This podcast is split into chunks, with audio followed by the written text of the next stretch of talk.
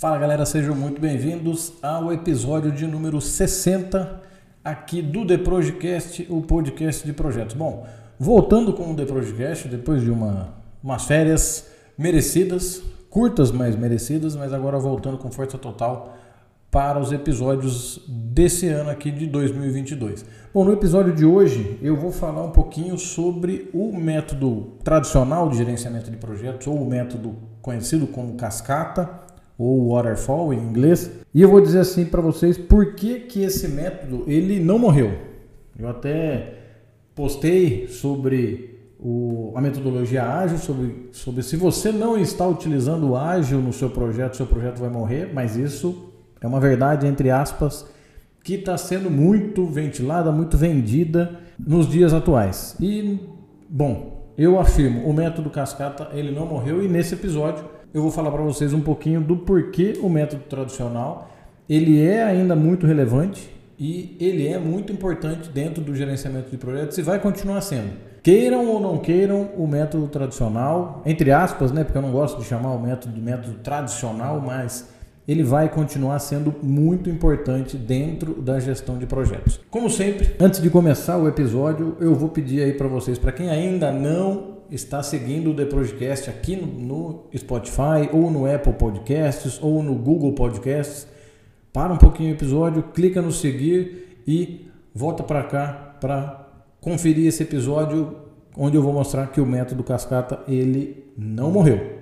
Então, vamos lá, uma ótima semana a todos e bora para o episódio. Bom, primeiro, o que, que seria o método cascata? O que, que seria esse método waterfall? O que, que seria o método preditivo, prescritivo, tradicional, o nome que a gente queira dar. Normalmente ele é conhecido como modelo tradicional de gestão de projetos, ou modelo cascata, como eu disse, ou modelo waterfall. Por que, que ele tem esse nome? Bom, Primeiro, por ser um modelo tradicional, é porque ele é um dos primeiros ou o primeiro modelo que foi desenvolvido para a gestão de projetos. Então, ele é muito utilizado desde o início, desde os primórdios da gestão de projetos. Ele é utilizado e ele tem como principal característica a divisão de tarefas em etapas pré-determinadas, ou seja, você, você executa as tarefas de forma sequencial. Então, você sempre vai executar uma tarefa ou uma fase ou uma parte de uma fase com a premissa de que a fase anterior foi totalmente concluída, foi aprovada, recebeu a validação e aí você recebeu uma aprovação para seguir para a próxima fase ou para seguir para a próxima etapa dentro da sua fase. Então ele, ela, esse método, esse modelo, né, ele tem essa característica um pouco mais mais rígida, um pouco mais, às vezes, até o pessoal fala que é um modelo mais engessado, né? Porque você não consegue andar com o projeto porque você não tem uma fase anterior aprovada, ou ah, algumas pessoas também dizem que é um modelo ultrapassado porque você prende um pouquinho a criatividade da equipe do projeto, porque a gente tem que seguir processos, a gente tem que seguir templates, a gente tem que seguir normas e, e realmente, no modelo tradicional, nesse modelo, no modelo cascata, nessa abordagem, realmente a gente tem que seguir as normas. É, é importante você dar um passo de cada vez, é importante a gente seguir as fases para quê?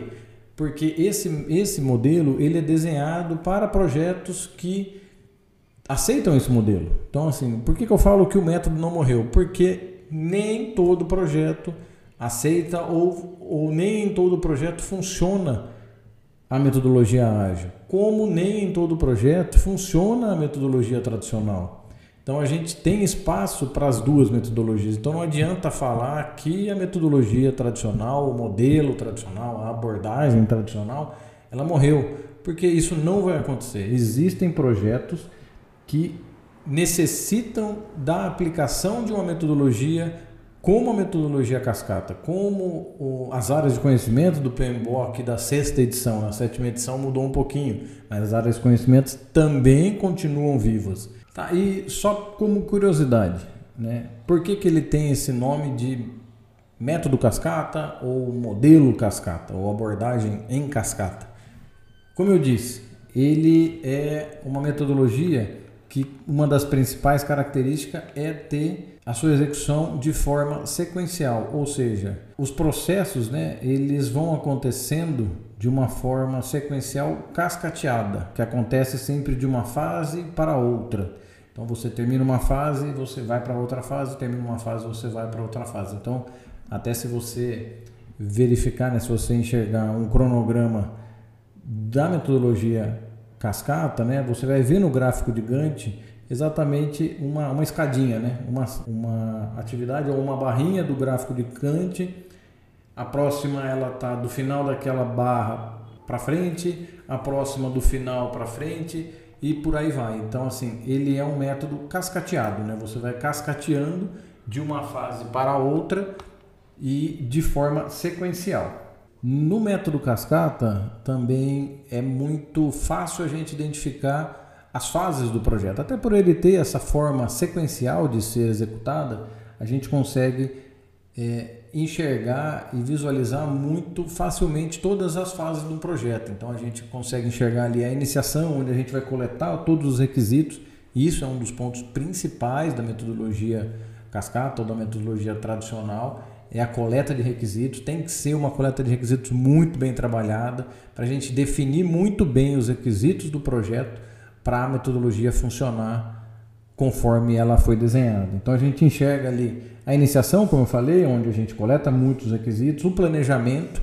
Então ela é, é caracterizado por uma metodologia onde a fase de planejamento também é bastante longa e deve ser longa, exatamente pelo que eu falei.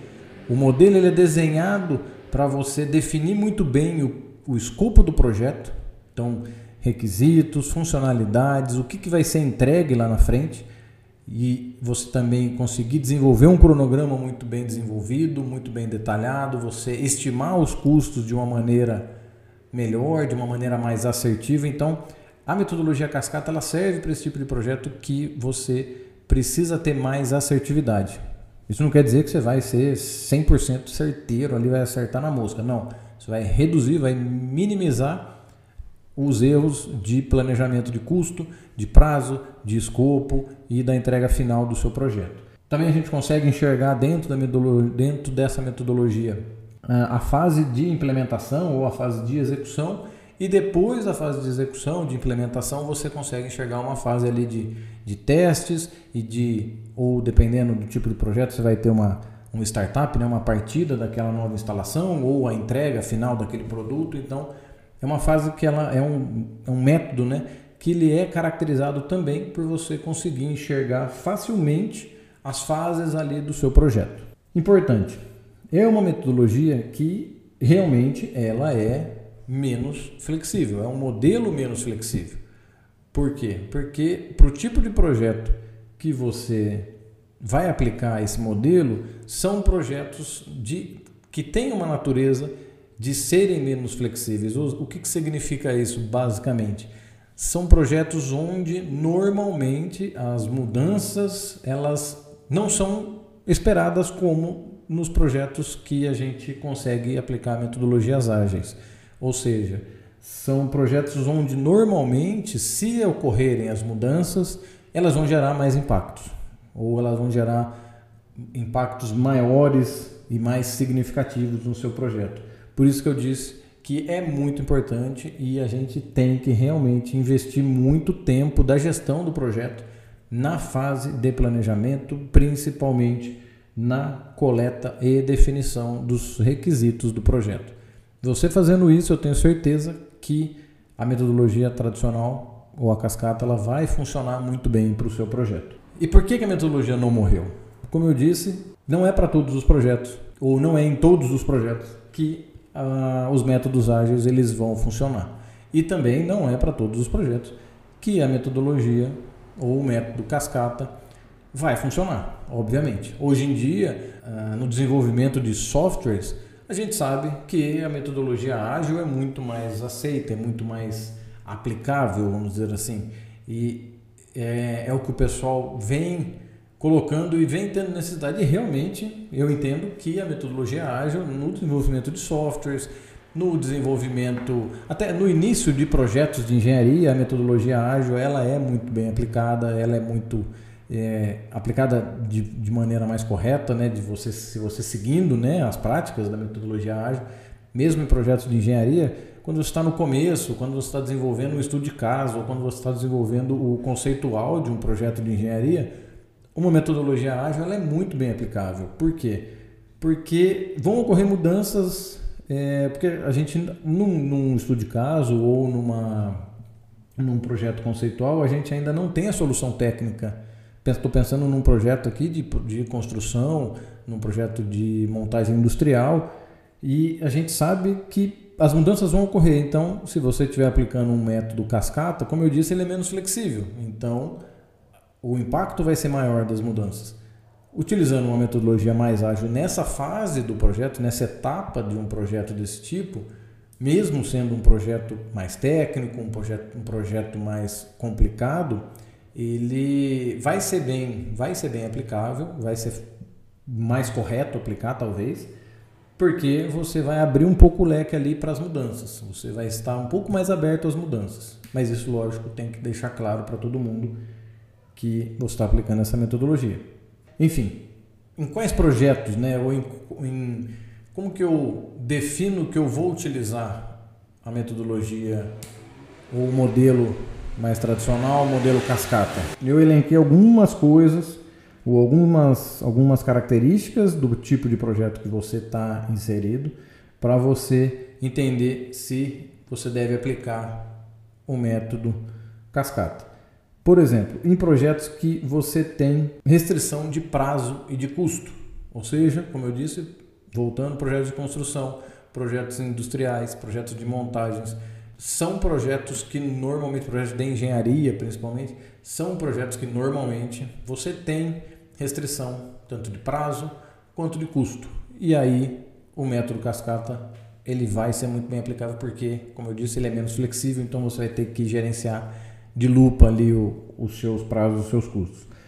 Quando você tem projetos com requisitos bem definidos, quando você consegue definir muito bem os requisitos do seu projeto, quando você consegue coletar muito bem os requisitos do seu projeto, ou seja, quando o escopo do projeto é um pouco mais conhecido.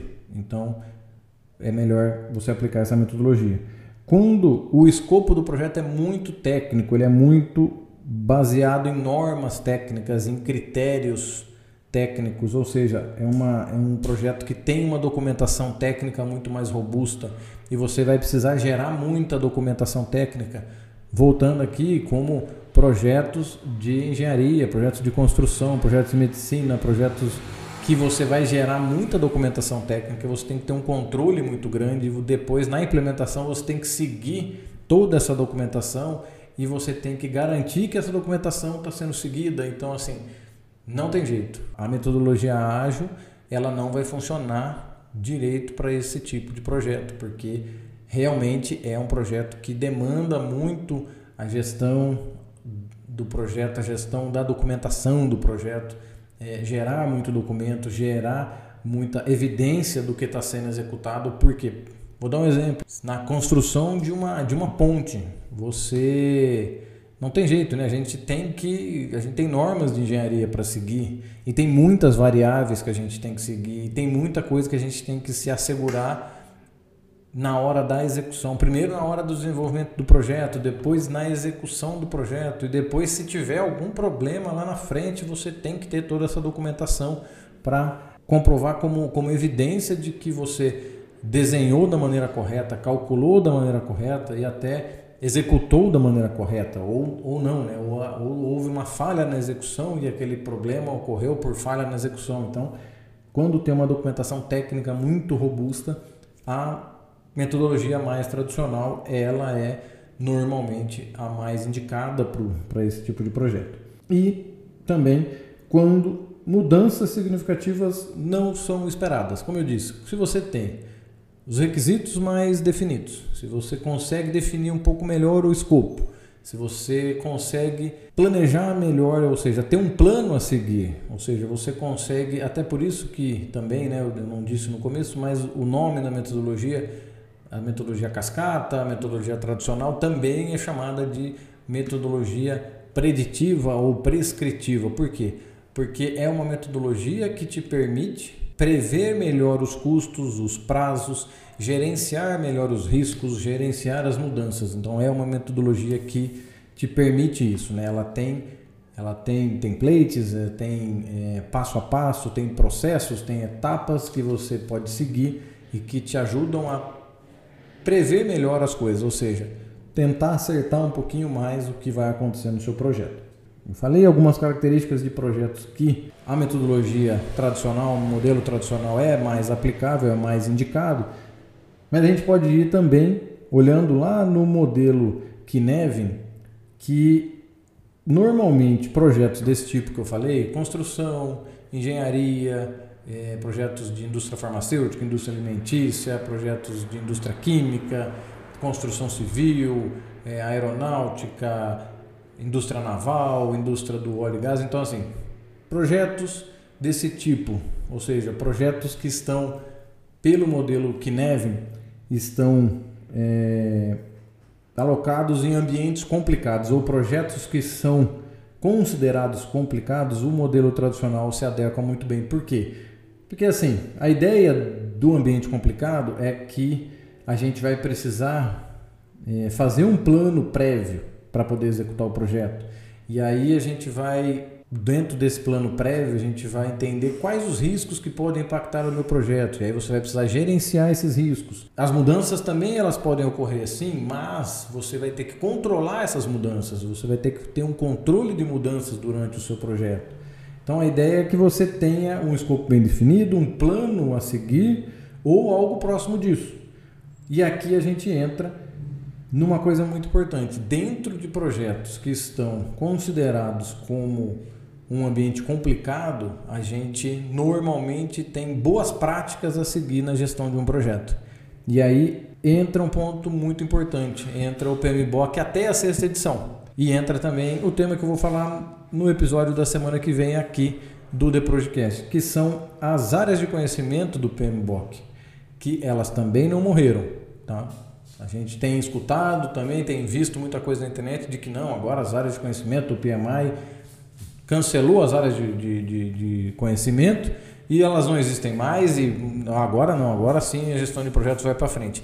E também não é bem por aí, mas eu vou falar disso no episódio da semana que vem, não perca o episódio da semana que vem sobre as áreas de conhecimento, que elas ainda existem e vão continuar existindo. E no modelo cascata, no modelo tradicional, no modelo preditivo, a gente vai utilizar bastante as áreas de conhecimento. Por quê? Porque projetos que estão no ambiente complicado, eles exigem boas práticas para executar. Não existe a melhor solução para um projeto dentro de um ambiente complicado.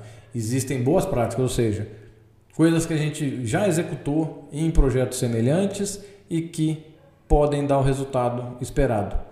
Mas também pode acontecer alguma coisa, ou seja, tem um risco de acontecer alguma coisa. Se tem um risco, a gente vai gerenciar. Se tem uma, pode acontecer mudança? Pode, mas se tem mudança, a gente tem uma boa prática para gerenciar mudanças.